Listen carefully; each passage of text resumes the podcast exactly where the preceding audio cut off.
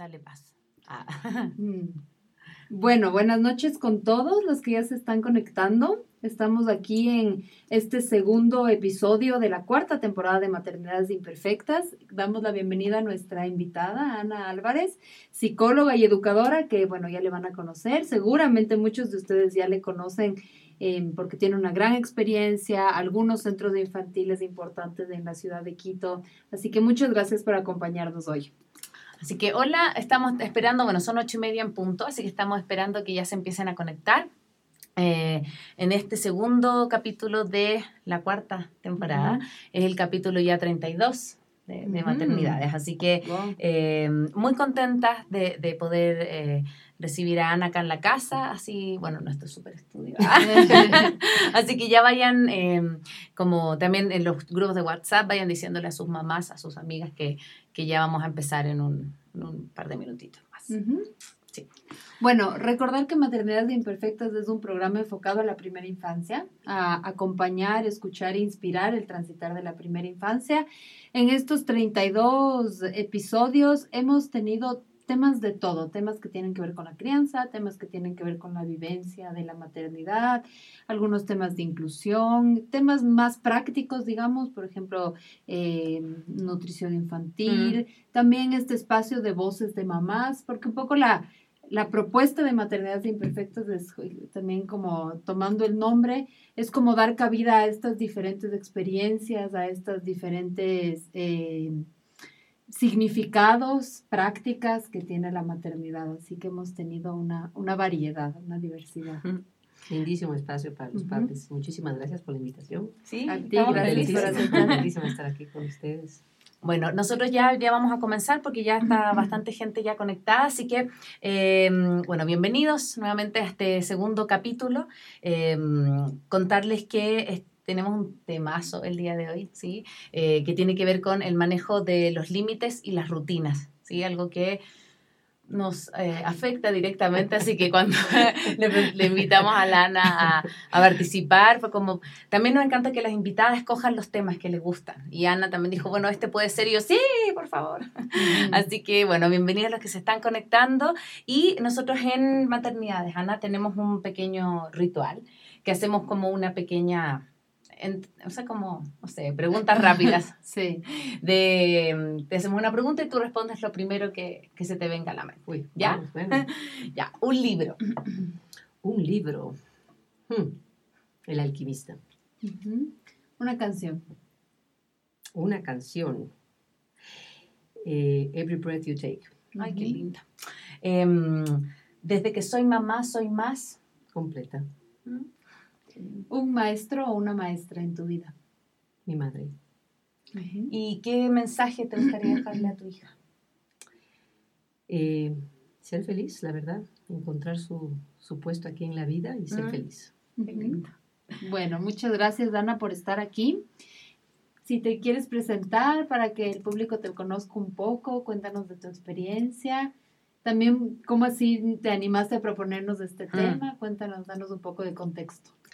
Bueno, me, me, me dio muchas ganas de hablar esto, la verdad, porque soy madre y he trabajado con muchas familias y yo creo que es un punto crítico que todas pasamos por esas, eh, esos momentos de frustración, esos momentos de desasosiego que no sabemos cómo manejar en casa y pues eh, yo creo que algunas estrategias que vamos a poder cubrir ahora van a poder ayudarles a los padres para poder manejarse en casa. ¿no?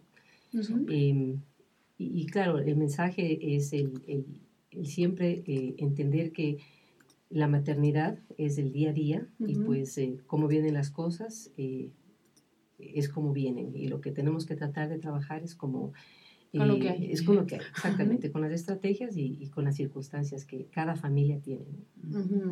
Siempre, esa es como una discusión que hemos tenido usualmente con la CONE, ¿no? Como están la maternidad se ejerce desde circunstancias tan diversas, eh, desde una pareja, desde una mamá sola, en el exterior, en eh, cerca de la familia ampliada. Entonces creo que todo, todo eso hace como de la maternidad un juego muy diferente para, para, un hogar y para, para otro, ¿no? Así es. Así que bueno, queremos comenzar un poco preguntándote, Ana, em, ¿cómo, no, a ver, no sé cómo, cómo hacer la pregunta, pero quizá un poco amplia, pero ¿cómo poder manejar eh, límites saludables en la casa? Pueden ser, bueno, de distinto tipo, em, considerando también un mundo en donde la mayoría de las mamás trabajamos, en donde a lo mejor eh, estamos quizás menos tiempo en la casa y eh, llegamos a la casa a veces quizás no con la misma paciencia que podríamos tener, pero cómo hacer que este límite no sea em, desde la imposición o desde el enojo, sino que sea un límite en donde podamos entablar como un acuerdo con nuestros hijos. Bueno, yo creo que lo primero es el, el entender en, en, qué etapa están nuestros hijos. ¿no? Es súper importante que nosotros eh, leamos un poco de esto, sepamos si están en eh, en, el año, en los dos añitos, tres años, porque el, el, desarrollo de los niños en esta edad varía muy rápido y es diferente en cada niño. Eh, el entender esto nos va a dar a nosotros la herramienta de saber qué límites podemos poner a nuestros niños. De ahí es súper importante también la comunicación, si es que, bueno, hay una pareja, el, el, sentarse, eh, papá y mamá, y, y conversar qué límites son en los que ustedes quieren trabajar en casa. ¿ya? Es importante que ustedes puedan identificar en límites que son negociables y límites que no son negociables. ¿no? Depende mucho, como, como decías tú, de las circunstancias de cada familia. Hay familias que dicen, bueno, a nosotros nos gusta sentarnos, por ejemplo, eh, comer en familia, todos sentados en la mesa, y eso es algo que no se va a negociar y vamos a tratar de, eh, de iniciarlo lo antes posible. Hay otras familias que tal vez no es tan importante esto y tienen otro tipo de límite. ¿no? Entonces, eh, sí es importante que como pareja, como unidad eh, familiar, podamos nosotros definir qué límites son los que son negociables y no negociables. Eh, es importante que lo tengamos súper claro y mm. una vez que ya tengamos estos límites súper bien definidos, empezar a trabajar con nuestros niños. ¿no? Siempre eh, podemos tener esta flexibilidad con los que son negociables, porque los niños también tienen su temperamento y tienen su etapa de desarrollo y es importante que nosotros podamos manejar una flexibilidad, pero una flexibilidad limitada, ¿no? Una flexibilidad donde a los niños se, les da, se les da autonomía para que ellos también puedan empezar a tener esta, este pensamiento crítico y este poder de decisión, pero a la vez eh, nosotros ponemos eh, el abanico en donde ellos pueden tomar estos, estas decisiones. ¿no? Entonces, ahí podemos jugar un poquito con los límites, eh, podemos eh, hacer que sea más agradable la negociación con nuestros niños y pues saber cuándo podemos manejar esta herramienta. Darte un ejemplo, si es que tenemos un, un, niño que va a comer y tenemos la comida, todo el plato y, pues es algo que nosotros ya como pareja dijimos vamos a negociar, va a ser un límite negociable eh, pues eh, podemos negociar qué podemos comer, qué no podemos comer, eh, en qué cantidad y podemos jugar con el niño en la negociación para que ellos sientan esta autonomía y pues se maneje de una forma más, más real y más menos impositiva, menos impositiva a los niños. ¿no?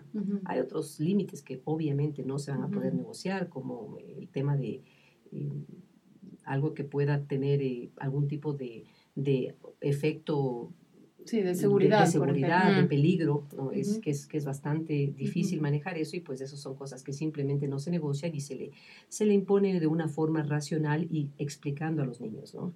Explicando en su limitado vocabulario a esa edad, ¿no? Porque también es importante que nosotros entendamos que los niños no eh, pueden asimilar todo el mensaje que a veces las madres les damos, ¿no? Y comenzamos con una explicación, pero larguísima, y los niños entienden hasta la cuarta palabra. Ahí se perdieron ya, claro. claro. Entonces sí es importante que eso lo definamos. me, mm, me, quedo con esta, con esta duda de que los límites van variando según la etapa, ¿no es cierto? Entonces, cuéntanos un poco, ¿estas etapas son año por año, por ejemplo, eh, el primer año, el segundo año, el tercer año? Eh, estos límites conforme el niño, hablando de 0 a 6, ¿no? Conforme el niño va creciendo, se tienen que ir como mm, siendo más exigentes o no.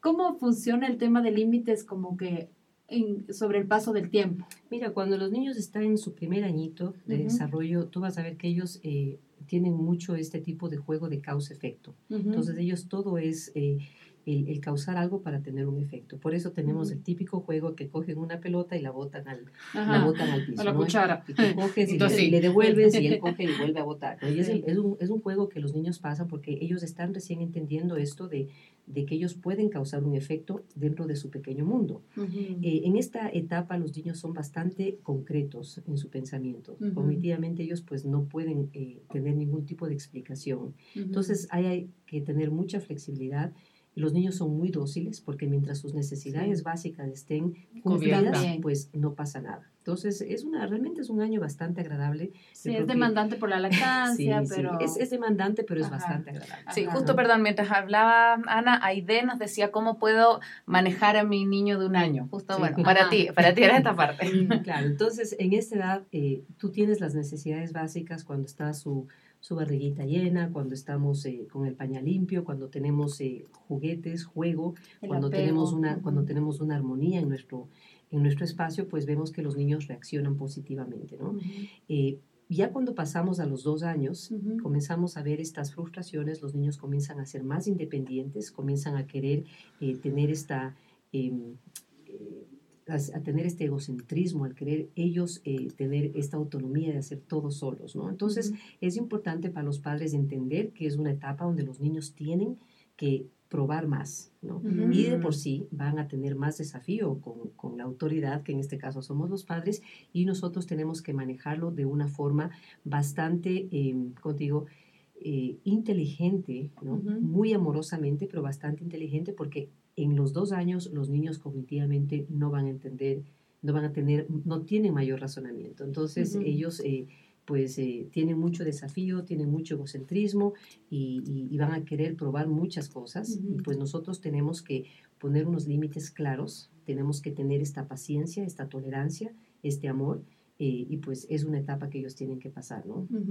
Eh, pasan a los tres años, son niños que se vuelven eh, bastante comedidos, comienzan ellos a ser muy querendones, comienzan a, a entender un poco más ya se pueden llegar a acuerdos. Ahí podemos empezar a hablar de acuerdos, podemos empezar, empezar a hablar de tomar turnos, podemos empezar a hablar de eh, de poder esperar un momento, aunque ellos todavía no tienen el concepto tiempo, pero ya pueden ellos tener este concepto. Que no es todo inmediato. Exactamente. Entonces es una etapa linda porque ya comienza a haber una respuesta. Eh, asertiva con, con, el padre o con la madre y pues los, papás ya comienzan también, también a tener esta conexión, ¿no? Eh, y claro, lo lindo de esto es que como ellos ya empiezan a, entender sus alrededores, comienzan a querer participar en todo y de una forma bastante, eh, contigo, bastante involucrada y eso es súper lindo. ¿no? Sí, estaba pensando como en esto que dices de la inmediatez, que yo creo que es un enemigo de los límites. como, porque a veces me pasa a mí como, eh, me pide algo la Rafa y yo como corro, como, sí, sí, sí, acá está. Y de pronto, yo recuerdo en mi infancia, mi mamá no era, o sea, no, no, me, no recurría a los cinco segundos, no es que ah, haya faltado, sino que, no, claro, no era tan inmediato. Entonces yo siento que estamos también como, estamos en una sociedad súper inmediata, que todo tiene que ser ahora. Y a veces pasa eso que, eh, por ejemplo, el valor de esperar el valor de esperar un turno, el valor de que ahora no, pero en un ratito más sí. Eso también va armando una serie de rutinas y una serie, yo creo que de límites en los niños que también son súper saludables y que no, no es que lo estemos traumando ni que le va a pasar nada. O sea, si, si le damos la, la, fruta en dos minutos no va a pasar nada, digamos. Claro. Bueno, ahora también tenemos que tomar en cuenta que somos diferentes generaciones, ¿no? Entonces, cuando hablamos, nosotros podemos estar con con un ladrillo, un tillo en la calle, dos horas jugando y pasamos bomba, ¿no? Exacto. Ahora no es así. Ahora los niños tienen una, una mente tan inteligente, tan rápida que, así, que, que, vuelan, ¿no? Entonces, eh, ¿cómo les podemos mantener ocupados? ¿Cómo podemos saciar esta necesidad inmediata que ellos tienen? Mm. Es, eh, ¿cómo te digo? Eh, es, es el, el, el, el, buscar esas estrategias, ¿no? que no siempre, no siempre se puede porque su mente es tan brillante en esta generación que, que pues es, es, difícil, ¿no? Muchas veces es difícil. Ahora, lo que tú dices sí es importante que ellos eh, entiendan el concepto de esperar, ¿no? Y para esto se lo puede hacer visual. Se lo puede hacer visual eh, o verbalmente o, o bueno, en, en, este caso con los niños, cuando tú dices, Rafa quiere algo inmediato y, y, yo tengo que acudir enseguida, eh, pues podemos decirle, a ver, vamos a contar hasta cinco y la mami te va a llevar y, tú cuentas y ella eh, va a entender porque va a escuchar los números, aunque no los tiene todavía procesados, pero va a saber cómo seguir esta secuencia de números y eh, pues sabe cuándo va a recibir lo que, lo que tiene, tengas que darles, ¿no? Entonces es una forma visual que puedes eh, tenerla con, em, con, con, algo eh, físico o puedes tenerlo con algo verbal, ¿no? Eso les ayuda bastante a los niños. sí. Tú que mm, tienes contacto permanente con padres de familia, ahora se habla mucho que a las mamás nos cuesta mucho poner límites. ¿Por qué crees que esto ocurre? ¿En tu experiencia es así? Bueno, yo creo que la dinámica familiar en sí ha cambiado. Antes teníamos, eh, lo que hablábamos hace un momento, teníamos madres en casa, teníamos amas de casa, teníamos madres que se dedicaban al 100% a la crianza de los niños. Eh, ahora yo creo que eh, el, el, que las mujeres seamos profesionales y que tengamos nuestro espacio para nosotras hace que inconscientemente tengamos este este cargo de conciencia, que muchas veces puede jugar en contra nuestro, ¿no? Entonces, eh, por eso eh, tenemos esta, eh, esta limitación, esta limitación de poner límites, ¿no? sí. Cada, la, redundancia. Y pues llegamos y, creemos que debemos tratar de, de, de, darles todo a los niños porque, porque queremos compensar el, tiempo que no pasamos con ellos, ¿no? lo, lo, que, lo que sí es importante es que nos demos cuenta como adultos que no podemos jugar esto, ¿no? Los niños tienen que entender que nosotros también somos personas, eh, seres humanos, que tenemos nuestras necesidades y los hijos tienen que entender que parte de, de nuestra, eh, de nuestra vida es también nuestra profesión o en caso de, que mm. tengas algún otro, otro tema. Y pues ellos, eh, y es importante que nosotros como adultos pongamos estos límites y, seamos reales en los límites para los niños, ¿no? No tengamos esta, eh, esta culpabilidad que, mm. puede, puede estar mm. inconscientemente en nosotros, ¿no? Sí, por acá nos preguntan, dice, si funciona el método del premio y del castigo. Oh, buena Esa es una excelente Buena pregunta. Funcionaba. Eh, mira, el, el, premio y el castigo eh, te va a dar un em, te va a dar una respuesta inmediata, obviamente, ¿no? Eh, muchas veces eh, los niños van a reaccionar a un chupete, a un premio o, a un castigo. Sin embargo, ellos no están interiorizando y no están eh, realmente entendiendo el por qué ellos tienen que tomar buenas o malas decisiones. Entonces, sí es importante que los niños tengan una... tengan unas tres, dependiendo del temperamento, y esto es importante que entendamos que algunos niños por su temperamento se les tiene que limitar a una advertencia o dos advertencias.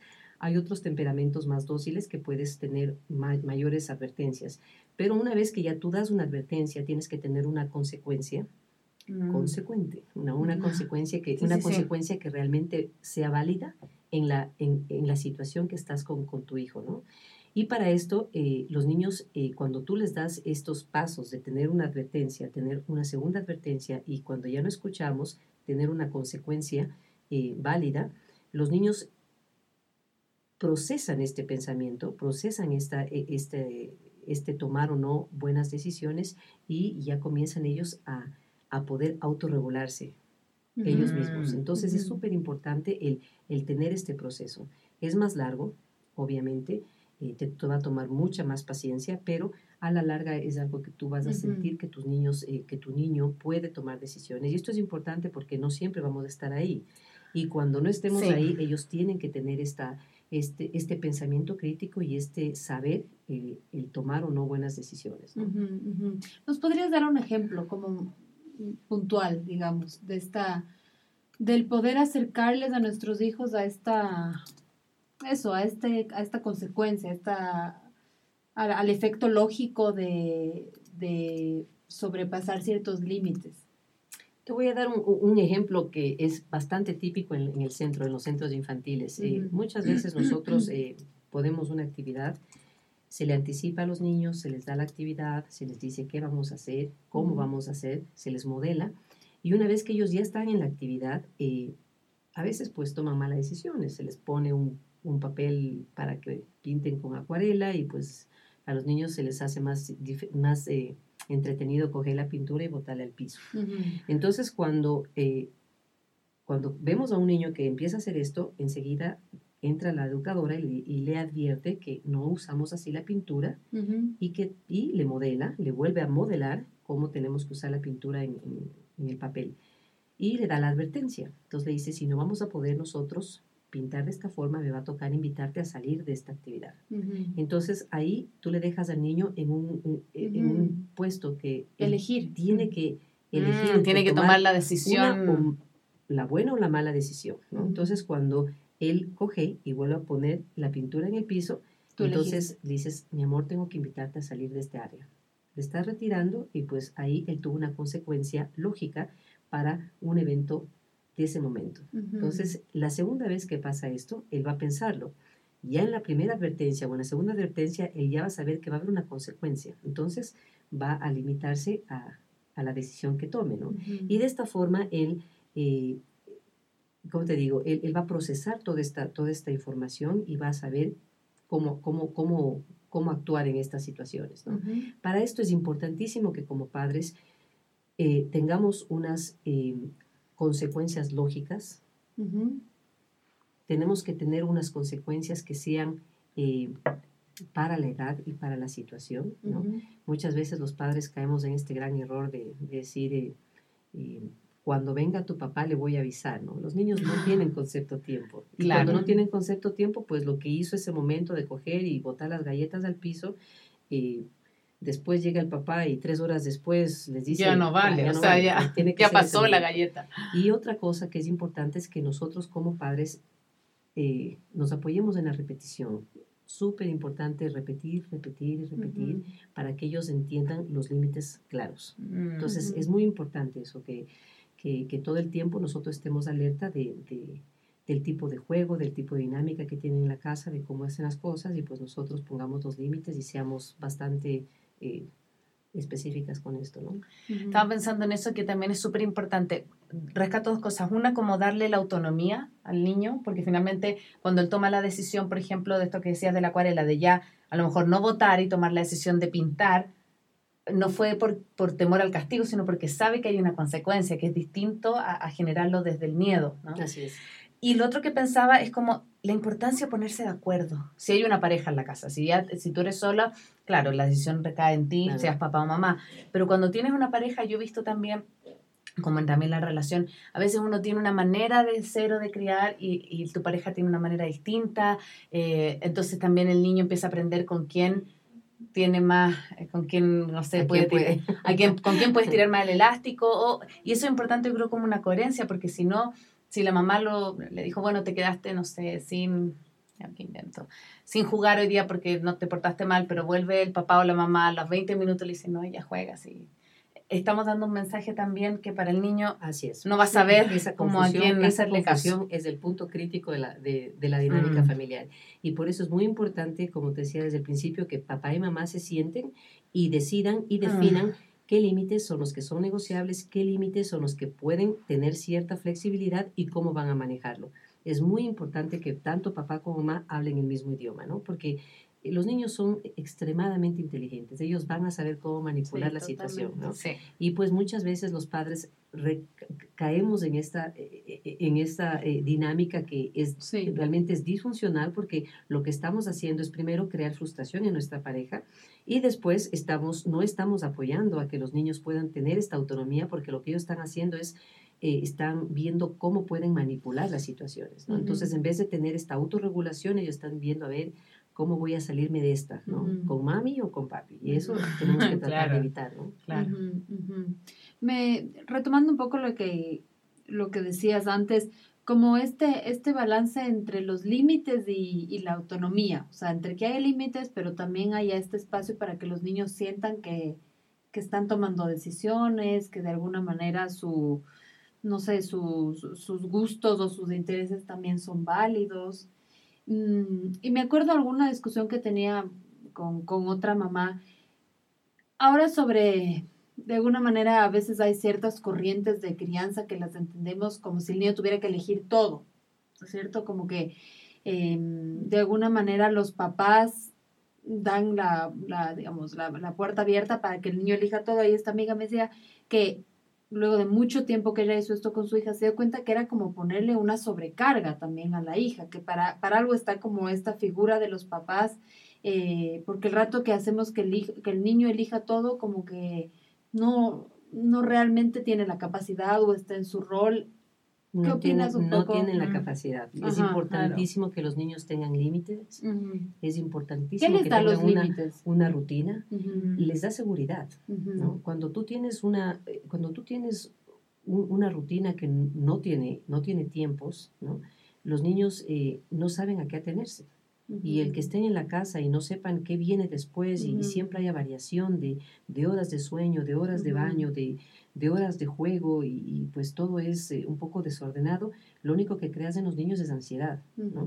Y esto hace que los niños comiencen, comiencen a estar un poco irritables y comiencen a tener una respuesta eh, de frustración. Entonces comienzan con el llanto, comienzan con, con la irritabilidad, el, el- el querer llamar la atención a mamá o a papá y eso, eh, eso solo se puede evitar si es que los niños tienen eh, límites y tienen rutina, que es súper importante, súper Ujú. importante.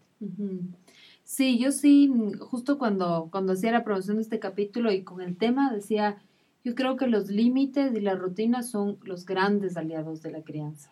Creo que la crianza se vuelve eh, más manejable, eh, so- sobre todo, con- bueno, con los límites y sobre todo con las rutinas, ¿no? O sea, como que los niños, de alguna manera, eso les da, eh, como tú dices, o sea, esa tranquilidad, eh, los niños son mucho de estímulos también. Yo le canto una canción a mi hijo desde que nació y es increíble, es como si fuera un botón. O sea, ya le comienzo a cantar esa canción a la hora del sueño y, y ya, o sea, ya se pone en posición de dormir. claro.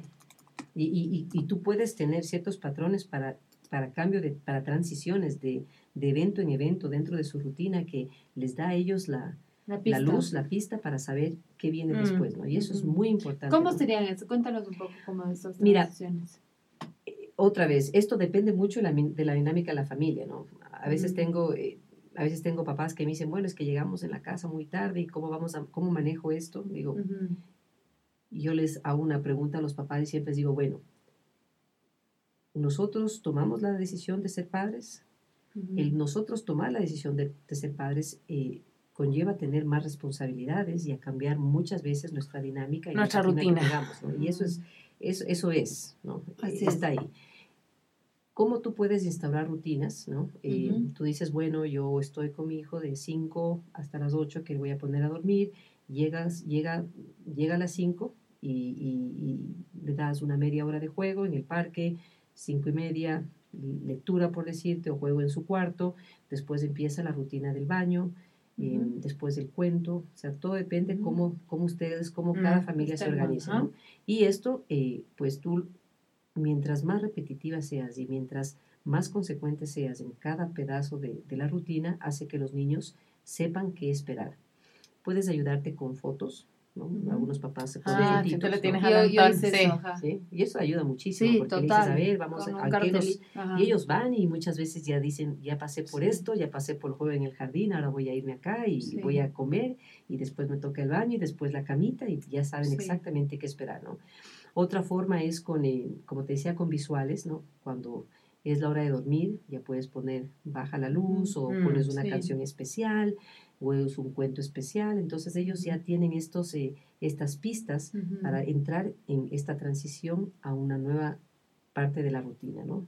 Y esto con repetición todo el tiempo es importantísimo porque ellos van a saber cómo va su, cómo va su tarde, cómo va su noche y eso les va a dar tranquilidad y, y- y todo se vuelve más armonioso en casa, ¿no? Porque tú ves papá y Los mamá. tiempos de uno también eh, claro, puedes claro que manejarlos. sí, Claro que sí. ¿No? Y, y- y, pues el, el que papá y mamá también se pongan, se sincronicen en esto, ayuda muchísimo a que los, a que los niños respondan eh, positivamente y toda la dinámica de la familia se maneje de una mejor forma, ¿no? Ujú. Sí, y yo creo que eso lo que tú dices es súper importante porque baja la ansiedad, no solo del niño, sino Claro, que de la fam- familia. claro, claro. porque yo creo que esta cosa como de estar a la pelea, como de, de me acuerdo una vez que fui a la casa de, mm, de unos, eran abuelos que cuidaban a los, a la nie- tenía la misma la Rafa, como dos años y medio. Y tuvimos un asado y me acuerdo que la chica paseaba y paseaba y yo en un momento pregunté, dije, ¿por qué no se duerme? Así como que, no, es que hoy día es día de abuelo, entonces el día de abuelo hace lo que quiera. Y nos fuimos a las 2 de la mañana y la nana estaba despierta hasta las 2 de la mañana. Yo me acuerdo que yo salí con esa sensación como de, claro, los abuelos sí, uno dice, están, a veces están para malcriar y pueden sacarlo un poco en la rutina, pero también yo siento que eso genera una, no solo un doble discurso, sino que un no saber atenerse. Porque, ya, ¿por qué en la casa del abuelo puedo acostarme a las 2 de la mañana y, en mi casa no? Como no, no sabe no sabe qué hacer. Confusión. Confusión total. Es bueno el ejemplo que me pones, pero es también interesante eh, el, el, nivel de inteligencia que tienen los niños, porque ellos saben exactamente cuándo se puede cambiar esto, cuándo puede haber esta variación. Mm, Muchas veces ellos identifican clarísimo. A veces tengo padres que dicen, pero seguro que presta atención, seguro que sigue reglas, porque en la casa no hace nada. Claro, siempre y en la guardería, siempre. y en la guardería es una maravilla. Es nuestro primerito en la cola y todo. Y dices, bueno, los niños saben exactamente dónde pueden, eh, dónde pueden y qué pueden hacer, ¿no? Entonces, eh, el que tenga un día con los abuelos y que los abuelos, pues, quieren eh, eh, darles cierta libertad, se lo puede manejar siempre y cuando ellos, los niños, puedan identificar cómo es donde los abuelos, cómo es en nuestra casa, cómo es en el centro, cómo es en, en casa. Y, es muy, y, eso también te va a, bajar un poco el estrés a ti, porque a veces queremos eh, ser las, las, mejores madres y que, donde los abuelos todo también se maneje, tiene que ser así. Queremos que todo se maneje perfecto como nosotros queremos que se maneje, ¿no? Y, yo creo que nosotros tenemos que también tener cierta flexibilidad, ¿no? Es lo que pasa en las vacaciones, ¿no? Yo creo que para todas las mamás son medias desbordantes las vacaciones, porque todas estas reglas de juego que uno, que uno tiene se, se van patas de arriba. Perdón, perdón, me acerqué porque dicen que está muy bajo el volumen, entonces voy a ver si es que es producto de... Ya... Vamos a ver si así se mejora ya, perdón. Pero También podemos hablar un poquito más alto. Sí. Ana, ¿hasta cuándo son importantes como estas rutinas como las que hemos estado hablando, ¿no? O sea, el parque, juego dentro de casa, la cena, dormir. ¿Cuándo, hasta cuándo mantenerlas? ¿O siempre? Toda la vida. Yo te voy a hacer una pregunta. ¿Tienes tu rutina en tu vida? Eh, mi casa, lo que pasa es que yo trabajo mediodía de tarde martes, mediodía de mañana miércoles. Bueno, pero tú, pero tú que puedes identificar ya los mm, días y las horas, igual tienes una rutina, ¿no? Porque todas nos levantamos, Sí, sí, sí, totalmente. unas van, se toman su, vasito de agua, te levantas, te vas a hacer tu café y tienes toda una rutina que, que bueno, dicen que no es muy bueno para el, para el Alzheimer, pero, pero dentro de tu ah, día, claro, es medio dentro, automático. De, dentro de tu día a día tiene rutina, ¿no? Y los niños tienen que tener rutina. Y esos son los hábitos que después ellos van, eh, van teniendo, ya van adoptándolos. Y para su, para su vida ya de, de, niños, de adolescentes y ya de adultos, ellos van a poder asimilar estos, estos hábitos y pues eso va a, ayudarles a manejar su vida de una mejor forma, ¿no? Tú miras que cuando los, las, los, las personas adultas tienen sus hábitos bien definidos y pues se manejan de una forma... Eh, armoniosa en su, en su día a día, pues eso les ayuda muchísimo, ¿no? En su parte profesional, en su parte Totalmente, en conseguir resultados, en estar descansado. Sí. Ay, nos dijeron que se mejoró el, volumen. Qué, bueno. Qué bueno, ya parece que teníamos muy bajo. Qué bueno, qué bueno. Eso, es, eso es lo bonito de, hacerlo en vivo, porque así nos están diciendo, no, no se escuche, qué sé yo. Así que, qué bueno, qué bueno. De todas maneras. nos toca repetir todo. Y nos toca todo, ¿no? De todas maneras, esto va a quedar, si, como saben, en Spotify subido en más o menos una semana. Eh, hay un montón de comentarios y me, me, quiero detener en uno que tiene un poco que ver con más rutina, ¿sí? Como, no sé si rutina, como un proceso también, que nos escribió hace bastante rato Dayana, dice, pueden hablar del tema del pañal, dice mi hijo ya tiene casi tres y no lo deja. Entonces, como siempre es la duda, si lo dejan o, o, hay que... O uno estimula para que lo dejen. bueno, la nueva tendencia de nuestra, de nuestra época ahora es el darle libertad al niño para que deje estos, eh, eh, deje el pañal cuando él esté listo para dejarlo. Ahora, ¿cómo podemos nosotros estimular esto? Pues hay muchísima literatura sobre el control de esfínteres y la visita al baño, etcétera, etcétera, que podemos nosotros empezar a leer para que los niños comiencen a interesarse por eh, visitar el baño y pues comenzar a curiosear para, para ver si es que dejan o no, ¿no? Eh, otra forma de tratar de estimular esto es tal vez comprar una, un bañito pequeño y hacerlo como parte del juego de los niños, el que vayan con mamá o con papá, se sienten ahí, lean una revista, un librito y pues comienza a ver estas visitas rutinarias, ¿no? Pero esto siempre tiene que darse cuando nosotros vemos esta pauta de los niños de querer dejar el pañal. El Sí. imponerles a los niños es, eh, es bastante delicado. Y es súper delicado ¿por qué? porque si es que los niños no están listos para dejar, eh, podemos nosotros caer en crear infecciones urinarias, eh, Mm. estreñimiento y pues esos son procesos que van a durar mucho tiempo y después los papás van a arrepentirse muchísimo, ¿no? Eh, lo importante es apoyar el momento que los niños estén listos, ¿no? Mm. Sí, es un, es un tema el pañal. Sí, bueno, a la, a la Connie y a mí no nos, no nos costó tanto, de alguna manera, eh, pero es verdad que yo antes de, antes de que mi hijo deje el pañal, lo había intentado seis meses antes y me fue súper mal. Y dije, no, no es el momento. Y seis meses después ya funcionó. Entonces creo que es como ir calibrando el tiempo del niño, creo que sí es importante de alguna manera como invitar, estimular. Yo me acuerdo a, nosotros nos funcionó súper bien porque nos fuimos una semana a la playa, entonces como ya irse liberando también Claro, durante claro. día del pañal. Pero sí, este es un, es un proceso además de engorroso de lavar, de limpiar. No, no, claro, pero yo te digo, los niños Sí. tienen que dar la pauta, ¿no? Sí. Sí. Ujú. Sí, que no- nuevamente eh, volvemos a esto como que no sea algo impuesto, sino Sí, también sí, que, no que- puede ser. que dé la pauta. Te iba a hacer una, una pregunta como en términos de, de a veces la dificultad que tenemos, no solo con los niños, sino que de decir que no. Sí, porque tenemos a veces como esta, esta tendencia o esta mirada como de no le puedo decir que no porque tiene que estar siempre feliz y no puede frustrarse y como, bueno, yo trabajo en emoción, entonces está esta cosa como de que siempre tienes que estar como en bienestar y todo, y pareciera que el no es como, "¿Pero ¿cómo le voy a decir que no? Si, entonces, me parece que el no es súper importante. súper importante porque eso es un, un no saludable en donde tú puedes desde ahí fijar un límite, fijar una rutina.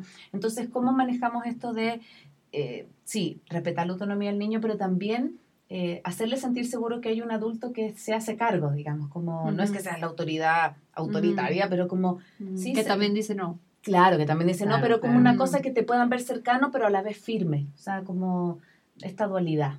Mira, la palabra no es una palabra muy potente, ¿no? Mm. Nosotros eh, como educadoras eh, no siempre usamos la palabra no, nos gusta más el término no es una opción.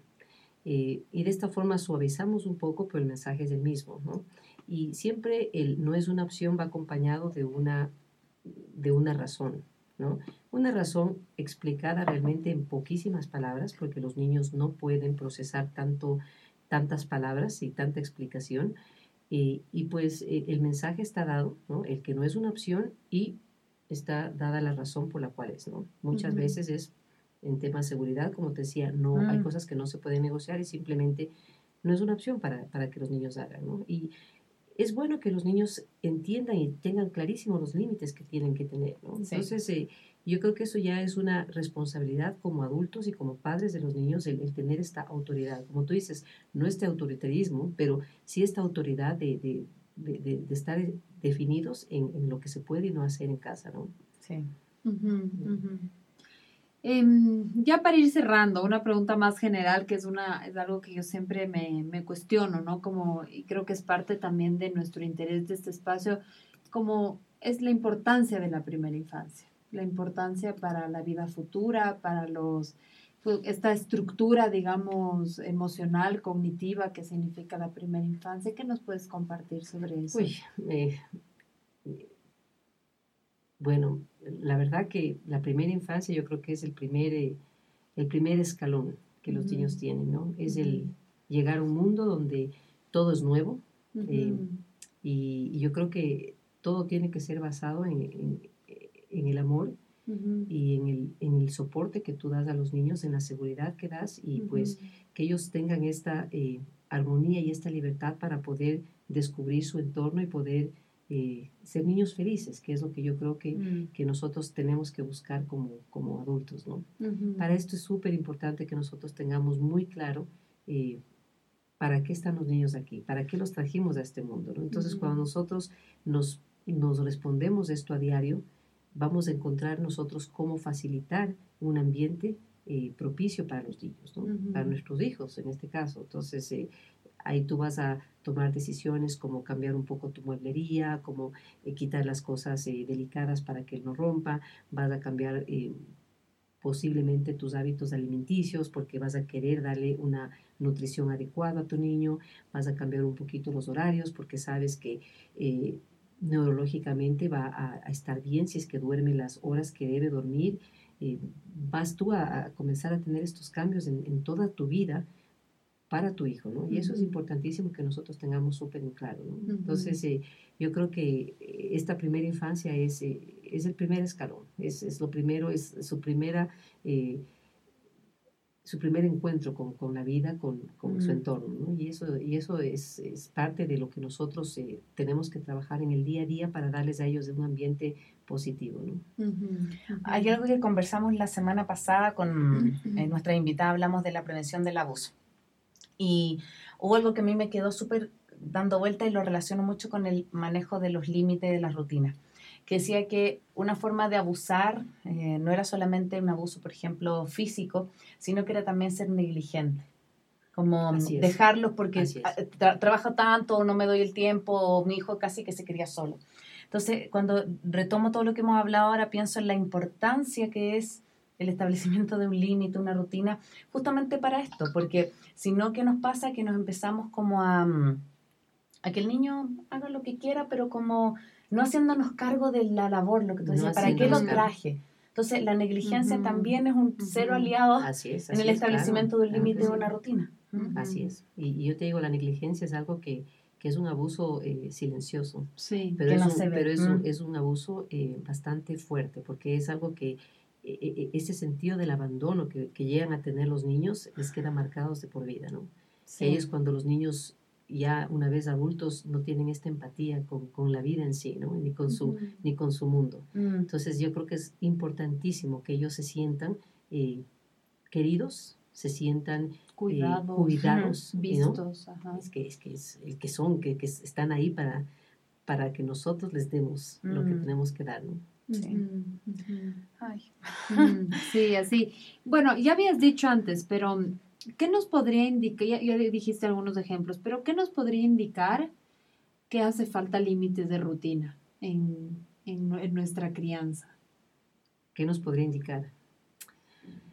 Bueno, yo creo que cuando tenemos eh, respuestas eh, de comportamiento, ¿no? que, nos comienzan a preocupar porque comenzamos a ver a los niños con mucha irritabilidad, con muchas frustraciones, cuando no hay una em, no hay una continuidad armoniosa dentro de, la dinámica familiar, es cuando tienes que hacerte preguntas y decir, bueno, algo no estamos manejando bien. Eh, y es importante que, tú cuando empieces a ver estos, eh, estos, eh, estos mensajitos de alarma, digas, bueno, analizas, observas y, tomas cartas sobre el asunto y, pues haces ciertos cambios, que es un cambio mínimo que, puede, que, que, tienes que hacer y dices, wow, ¿cómo me cambió esto? ¿no? muchos papás a veces se asustan en el tema de, la dormida, por ejemplo. Y, claro, a veces dices, no, se duerme a las 10 de la noche. Y claro, ¿por qué se duermen a las 10 de la noche? Porque los papás no quieren lidiar con el llanto del niño, con el límite definido y lo que hacen es esperan hasta las 10, 11 de la noche para que ya el niño se desfallece. cae del sueño y, y, pues se duerme, ¿no? Entonces es importante que, que, es importante que nosotros eh, entendamos que eso, esos límites tienen que estar definidos, ¿no? y, una vez que nosotros ponemos esto, pues vamos a ver cambios en, en, su, en su comportamiento y vamos a ver que todo va a empezar a fluir, ¿no? Sí. Sí, esto que dices de estos cambios pequeños, a mí, bueno, te contaba, yo tuve una época hace unos eh, cinco o seis meses bien dura con, con berrinches delantón y tal. Y cosas chiquitas, ¿no? El hacer este cartel de rutinas y que de alguna manera también te no es como que yo digo, sino aquí está tu cartel, toca, o sea, como que estrategias de crianza, ¿no es cierto? Que sean bien concretas. Em, no es mi caso, pero me acuerdo una amiga que tenía un montón de problemas con los, a la hora de dormir con sus mellizos y que adelantó la hora de dormir, ya no era a las siete, sino era a las seis y media y generó, o sea, ya eh, evitaba el berrinche de las siete que la hija ya estaba súper cansada. Entonces, lo que tú dices a veces son como estos pequeños cambios, estrategias. Eh, eso también es lindo de la crianza de los niños, que son bien sensibles a cosas a veces muy básicas, ¿no? A todo, a todo. Y sabes que tú vas siempre a ver una respuesta, por si en el tema de alimentación. Muchas veces ves a los niños que, que, que están teniendo cierto eh, fluctuación de, temperamento. Y dices, ¿qué, qué pasa? ¿Por qué, ¿Por qué, estamos con estos picos? ¿no? Y a veces tienes que analizar un poco qué es lo que estamos comiendo, cómo estamos comiendo. Y dices, uy, estamos con muchísima azúcar, vamos a eliminar esto. O estamos, con, estamos dándole a destiempos o estamos tratando de de negarnos a esta frustración que pueden tener nuestros hijos y estamos dándole de comer en vez de cinco comidas al día, estamos dándoles ocho, diez comidas. Entonces son cosas que mm, tenemos que analizar porque tenemos que nosotros como adultos y como padres eh, observar y, y, delimitar, si es que falta, delimitar la experiencia que estamos dando a nuestros niños, ¿no? A veces tratamos, como dices, de que se duerman a las 10 para no lidiar con el llanto de la, de la dormida. Eh, le damos a veces 8 o 10 comidas porque no queremos lidiar con, con el niño que está eh, molestando, entre comillas, y pues le das más galletitas o más comida para que esté calladito, ¿no? y, y, son cosas que pues no, no, no, puedes manejar de esa forma, ¿no? Tenemos esa responsabilidad. Quiero hacer una última pregunta. Bueno, siempre le, le decíamos a Lana, va a demorar, va a durar 45 minutos. Ya llevamos 45, pero es que esta, esta pregunta me parece súper eh, importante. Dice, mi bebé de un año, que puede ser de un año, dos, tres, esto puede ser muy eh, extrapolar, por eso dije, oh, me, me, llega. Está empezando a hacer pataletas, dice, ¿cómo puedo manejarlas? Cuando se tira al piso y grita, yo lo cargo y lo abrazo. ¿Estoy haciendo mal? Tan, tan, excelente pregunta para terminar, Violeta. No, sabes que no, las pataletas... Eh, ¿Qué son las pataletas? Especialmente a los dos añitos eh, o al año, cuando los niños todavía no tienen vocabulario, para poder comunicarse. Entonces entendamos que ellos tienen mucha, mucha frustración porque no pueden verbalizar y no pueden decir todo lo que quisieran decir. Y les empieza, empiezan a tener esta, esta rabieta y, y, bueno, puede ser por la falta de, de, vocabulario, de falta de comunicación, o puede ser también porque simplemente están en una etapa donde quieren todo y si no le das, pues va a tener la pataleta, ¿no? Cuando, cuando hay pataletas y cuando ves a tu niño tirado acá, es importante que, que vayas, lo, lo, lo, asistas, ¿no? Muchas veces es importante tener contacto físico, puedes eh, eh, darle unos masajitos en la espalda, decir, mi amor, entiendo que estás triste o entiendo que estás frustrada, y podemos hablar, ¿no? Y va a seguir llorando y pataleando, ¿no? Y decir, no te entiendo cuando te pones así. Y comienzas tú a decirle, mi amor, vamos a esperar a que te tranquilices. La mami va a estar aquí, lista, cuando tú estés listo me, me avisas, ¿no? Y el niño, ¿qué va a hacer? Va a seguir con la pataleta. Tú esperas un, minuto, dos minutos y vuelves a hacer lo mismo. el, mismo eh, el mismo proceso. Mm. Vas le dices, sé que estás triste, por favor, avísame cuándo podemos ya calmarnos y hablar, ¿no? Y va a seguir haciendo tres, cinco veces y pues ya cuando el niño puede autorregularse, va a dejar de llorar y va a venir donde ti. Es importante que en este punto de la rabieta nosotros no le dejemos desatendido. Ya es súper importante. No es esta cosa de que, ah, no, te dejo ahí hasta que te, hasta que te calmes, ¿no? Porque los niños eh, no van a poder regularse de esa forma. Es importante que siempre tengan esta eh, este sentimiento de que tú estás atrás de ellos, ¿no? Sí. Ahora, es también importante que no sientan que tienen toda la atención. ¿no? Sí, exacto. es, que es un equilibrio. si es que tú te quedas ahí, estás, mi amor, ¿qué te pasa? Dime toma agua, toma galletas, toma... O sea, ese desespero tampoco ayuda. ¿no? Entonces es importante que le des el mensaje de que estás ahí, de que le quieres mucho y que necesita calmarse para que puedas tú atenderle. Eh, ya te digo, puedes esperar uno o dos minutos, regresas y haces lo mismo, ¿no? Y pues y así le va a pasar la rabieta y, paulatinamente van a ser menos veces las que tú tienes que intervenir y él ya va a empezar a autorregularse con, con más frecuencia. ¿no? Sí. Ahora, cuando los niños en estas rabietas también puede darse el autoflagelamiento, ¿no? Porque hay muchos niños que, de repente comienzan y pueden ellos eh, empezar a, a querer eh, hacerse daño, ¿no? En ese caso sí es importante que tú físicamente le pares un poquito al niño, ¿no? Entonces, eh, hay una técnica súper fácil que, claro, tú también como adulta tienes que eh, protegerte un poquito porque los niños llegan a querer pegarte o, morderte, etcétera. Entonces tienes que tratar de limitar el movimiento, ¿no? Y muchas veces si ellos tienen la tendencia a botarse la, cabecita para atrás, aquí tenemos un, un, huequito lindo que queda acá. Si es que tú pones los deditos ahí y el niño sigue poniendo la cabecita para atrás, él va a sentir un poco de dolor, ¿no? Y ese momento él ya, el, el, que, el, que le causa un poco de dolor va a hacer que él pare, ¿no? Este tipo de, de acciones que pueden crearle algún daño a los niños, ¿no? Eso ya son casos extremos, ¿no? Y Claro. digo que eh, Sí, puede pasar, ¿no? sí, sí, sí. Pero sí, a mí, eh, y esto de repetir, bueno, cuando te calmes hablamos, cuando te- y luego ya lo incorporan. Mi hijo, por ejemplo, cuando se pone así, reza, ya me calmé. ya mami, ya me calmé. puedo hablar. Ajá. Entonces como que ya lo van incorporando, pero sí es este arte de la repetición y del equilibrio. Estoy, pero tampoco estoy desesperada porque te calmes, porque eso también luego, eso no les calma. Y, no, y tienes que estar ahí, pero tampoco tienes que prestar Ajá. al 100% Ajá. atención. Ajá. El rato que tú prestas 100% atención y estás encima del niño, él dice, bueno, hago la pataleta y tengo la atención. Ajá. eh, Estoy logrando Claro, todo, estoy- está perfecto, claro. Entonces, Es mi estrategia va a, de ser su, va a atención. ser su herramienta. ¿no? Entonces es importante que sepa que estás ahí, pero la atención no va por ahí. Ujú, ujú, Es que es un arte, yo siento que es un Sí. arte porque es mezcla entre la paciencia Total. que tienes que tener tú, el autocontrol emocional, porque también Así, puede ser un claro. momento en que tú te, te Tú veas te puedes frustrar, ¿no? Exactamente. Y comienzas tú a alzar la voz y comienzas a exasperarte y decir, pero, ¿qué pasa? Porque, ¿qué, ¿Qué estoy haciendo mal, no? Exacto, exacto. Y sobre todo acá, bueno, es que son tantas Sí, pero claro. esto habla de, de que su hijo se pone muy em, desobediente cuando está con otra gente. Visitas, ajá. visitas, eh, qué sé yo. Y pasa, Esa es la herramienta, esa es una lindísima herramienta que lastimosamente los niños van a usar toda su vida, a lo largo de toda su vida. Hacerte quedar mal en frente de otros. Cintia, esto queda para rato, así que... o pasa en el supermercado, que así uno mira y tiene las miradas como de, ¿pero cómo lo deja? Y tú así, como en el pasillo con una guagua en la mitad, así.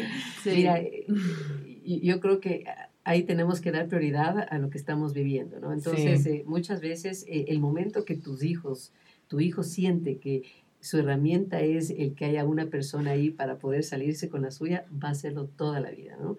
Si es que tú eres tajante y le paras unas buenas cinco veces y continúas con, tu, con tus límites Mm, y con tus reglas clarí- clarísimas, no lo va a volver a hacer, ¿no? El problema es cuando tú comienzas a flaquear y, y Claro, le das porque esa por tal- con tal de que se calle, hago cualquier cosa. le, le das esa apertura, Sí. te fregaste, ¿no? Y eso te digo, sí. pero no solo en esta edad, sino toda la... Sí, es, súper- es que esa es una súper buena pregunta porque Sí. uno se ve súper como cuestionada, ¿no? O sea, Claro. como que, Y comienzan abuelitos, tíos, a, a- a claro, todo. haz esto, haz lo otro. Entonces, y sí, los me quiero ir y no le quiero Sí. dejar. Sí, es, es, una, es una gran pregunta, pero eso, o sea, como que mantenerse... No, y también es bueno hablar muchas veces con, con la familia inmediata o con amistades Sí. que, que, que frecuentan, frecuentan eh, cada familia porque es importante que ellos también tengan el mensaje claro, ¿no? Yo tenía el caso de, de mi mamá que muchas veces eh, enfrente de mi hija me cuestionaba eh, ciertas, eh, ciertas acciones que yo tomaba y claro, en ese momento yo pues me callaba y no iba yo a ponerme eh, de vis a Claro, con madre, ¿no? pero después le cogí a mi madre y le digo, mira, necesito que entiendas que mi prioridad es mi hija, yo le amo a mi hija y todo lo que yo hago es para su bien. Entonces te pido el favor que si tú tienes alguna duda, algún cuestionamiento, me, me lo digas, pero en interno, ¿no? Porque Claro. el momento que los niños comienzan a ver esta, eh, esta disfuncionalidad entre, entre los adultos, nos, se fueron, nos fuimos al otro lado, ¿no? Entonces sí es importante que con las personas que frecuentamos, pues, eh, demos el mensaje claro y ellos también ponerles límites, ¿no? También se pone límites, no solo a los niños, sino también a las personas Sí. que nos rodean, ¿no? Así es. así ese es. va a ser nuestro próximo tema, Sí. ¿no? ¿Cómo poner límites a la Sí, a es las que la familia ampliada es, es todo un, un tema. Sí. No, Bueno, ahora sí, ya son las 9.23, ya estamos acercándonos Ah. casi a la hora. Y quiero contarte, Anita, que hay mucha gente que está mm, también mandando muchos saludos, que eh, dice como una gran profesional, hay personas que fueron del Explo Kids, Lilian dice, eh, siempre aprendimos, aprendimos tanto, padres e hijos en el Explo, siempre los ponemos en práctica hasta hoy. Dice, me encantó escucharte, excelente profesional. Y, mm, y también una de las razones o de las de, de sentirnos también súper honradas de, de, de tenerte acá. El Antonio y la Rafa van en el Explo y, y somos felices de que vayan en el Explo porque la verdad es que eh, es. eh, no solamente lo hablo a nivel personal, que, que para mí es importante, estoy, soy extranjera, entonces tener un lugar de tanta confianza, donde sé que, que mi hija está súper contenida, es tan importante, pero siempre hablamos con La Paz como, ¿qué vamos a hacer cuando tenga que meterse al colegio? Así como lo dejaría en el expo hasta los 15 años, así. Entonces, muchas gracias. Sí, como agradecerte tu, tu vocación, bueno, no solo tuya, sino que todo el equipo del Explo, y me imagino que en el Guau pasa lo equipo, mismo. sí, fabuloso equipo. Sí, porque, porque yo creo que también eso, y siempre como una, una mirada a los padres también, que yo siempre lo agradezco, o sea, como eh, esto no está funcionando y siempre está la notita, siempre está eso, entonces yo creo que ahí la labor de ser padre es mucho menos solitaria, como que la ves mucho más como en, en comunidad, que finalmente siempre hablamos que para criar claro, necesita una tribu. Y, yo sí creo que nosotros somos... Eh, nuestro, nuestra misión es ser parte, ser parte de las vidas de las familias, ¿no? Y acompañarles en esta lindísima misión que es la crianza de nuestros hijos, ¿no? Y bueno, les agradezco muchísimo, me encantan estas lindas eh, palabras y pues nosotros estamos ahí por ustedes, porque las familias son, son eh, parte de nuestra vida, ¿no? Bueno, gracias Ana. Muchas gracias. Ha sido una, una, linda entrevista, súper importante. Me ha encantado esta visión de que los límites y las rutinas también es ser adultos responsables y padres responsables con nuestros hijos, o sea, que pasa por un tema de, de hacerte cargo, de realmente guiar una crianza para que no haya niños ansiosos, desbordados, entonces me ha gustado también como, como ese enfoque, ¿no? Mm. Que no es solo un tema como de bienestar del hijo, sino también de responsabilidad y de, sí, de asumir este, este, gran... Este reto, ¿no? sí, o sea, exacto, este gran deber de formar seres humanos, ¿no? Mm. Entonces, muchas gracias. Gracias a ustedes. Y tuvimos una excelente audiencia hoy día, mucha gente, muchos comentarios, así que les queremos contar que la próxima semana no nos vemos, nos vamos a mm. ver el 7 Em, les vamos a ir contando hoy con qué invitada tenemos ya eh, armado la, la, agenda, así que eh, próxima semana no, pero ya en 15 días nos volvemos a ver. Luego del feriado. Luego del feriado, claro. Así que vamos a subir igual los dos capítulos, el de la semana pasada y este, juntos la próxima semana. en formato de podcast, en iTunes y en Spotify y en nuestra página web, ya lo estaremos eh, promocionando. Sí, así que quiero aprovechar antes de cerrar de mandarle un saludo a mi país hermoso, que está pasando por momentos muy tristes. Eh, he estado muy estresada esta semana, así que estar acá en maternidad es como que también me, me, libera mucho como de poder también aportar un granito de arena, porque me imagino que todas las mamás en Chile deben estar esta semana eh, con poco a poco mm, manejo emocional por la situación que está pasando. Entonces es muy difícil poner límites cuando tu, tu, emocionalidad está desbordada. Así que fuerza mi Chile porque ya pasamos acá por lo mismo hace un par de semanas, así que está bien, bien difícil la cosa. Pero besito a todos los que nos siguen desde allá. Bueno, muchas gracias y buenas noches con todos. chao. chao. chao. chao.